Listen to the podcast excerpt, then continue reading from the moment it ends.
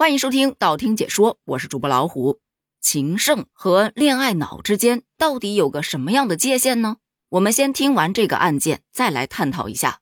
年近四十岁的王先生在网上结识了一个女朋友，两个人呐线下交往了五年多，关系一直都还挺好的，可始终就停留在看看电影、吃吃饭、逛逛街的层面。王先生是一心想着要跟女朋友结婚的，可女朋友 好像并没有这个意思。女友自称三十五岁，是研究生学历，有时跟他来约会会带着十几岁的弟弟。据他所说，女朋友性格是比较强势的，对他呼之即来，挥之即去。可他依然沉浸在幻想当中。两人尚未成婚，他连女朋友表弟的补课费都供了二十多万。最先意识到这情况有些不太对劲的是王先生的老板。据老板说，老实本分的王先生其实每个月的开销非常少，基本只花五六百块。可没想到，他就谈了这么几年的恋爱，欠下了两百多万的债务。而最令他感到不解的是，他曾经答应王先生帮他的女朋友在公司安排一份工作，可在办理的过程当中，发现王先生的女朋友竟然是已婚已育状态。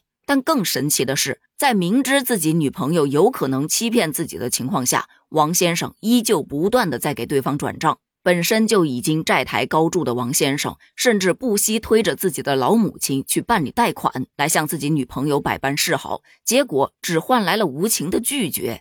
在老板一再的劝说之下，王先生终于同意了报案。警方经过警方的侦查之后，才发现王先生的女朋友其实今年已经四十一岁了，也不是什么研究生，而是初中学历。他隐瞒了自身的婚姻状况，还谎称自己十多岁的儿子是自己的弟弟。两人虽然交往了五年多，但是因为寡淡又平常的交往，丈夫始终都没能发现有什么异常情况。据报道，女朋友和她的丈夫曾经长期失业在家，王先生是毫不意外的就成了这一家老小的供养者。而就在女朋友到案的第二天，念及旧情的王先生竟然还希望警方能够撤案。他表示自己女朋友带个孩子，条件又不怎么太好，挺不容易的，但警方没同意。随后，在被告知案件将由检察院提起公诉之后，王先生退而求其次，立刻出具了谅解书。他表示自己自始至终都没有恨过他，希望不要判得太重，要是能够不判或者缓刑都可以。这个事件曝光之后，很多小伙伴表示一整个绝了，被骗了还选择原谅，只能说是真爱了，这是情圣啊！哎，不对，电视剧都不敢这么拍吧？这对爱情不是忠诚，是愚忠，一直都活在对方为他编织的一个梦幻里头，直撞南墙终不悔，可怜又可悲，更可笑。这就是纯纯的恋爱脑啊！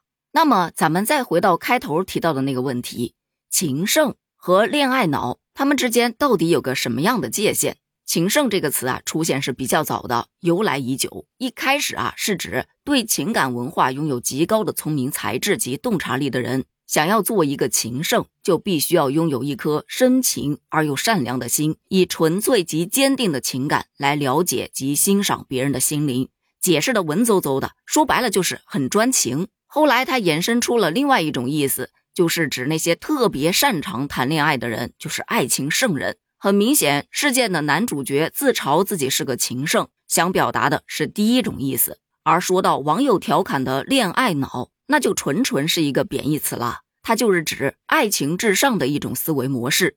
那些只要一恋爱就把全部的精力、心思，甚至金钱全部都放在爱情和恋人身上，惯性思维就是只要他好，我好不好无所谓。恋爱脑的鼻祖代表人物就是挖野菜的王宝钏。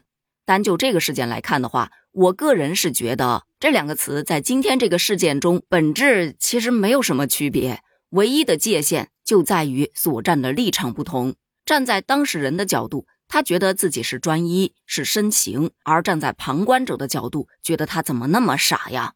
但在感情里头，谁又能保证自己一直能保持清醒呢？更何况对方本就是憋着坏来的，你一个不查，很有可能就掉入了对方的陷阱。就事论事的话，这个王先生，我觉得他真的是一个特别特别善良的人。但现实社会就是人善被人欺呀，更何况这个事件中还有一个更无辜的男人，莫名其妙被供养的该女子的老公。面对这个事儿，他表示自己愿意抵押房子，配合退赃退款。目前，王先生的女朋友因为涉嫌诈骗罪已经被依法批准逮捕了。那么，对于这个事件，你又是怎么看的呢？欢迎在评论区发表你的观点哦，咱们评论区见，拜拜。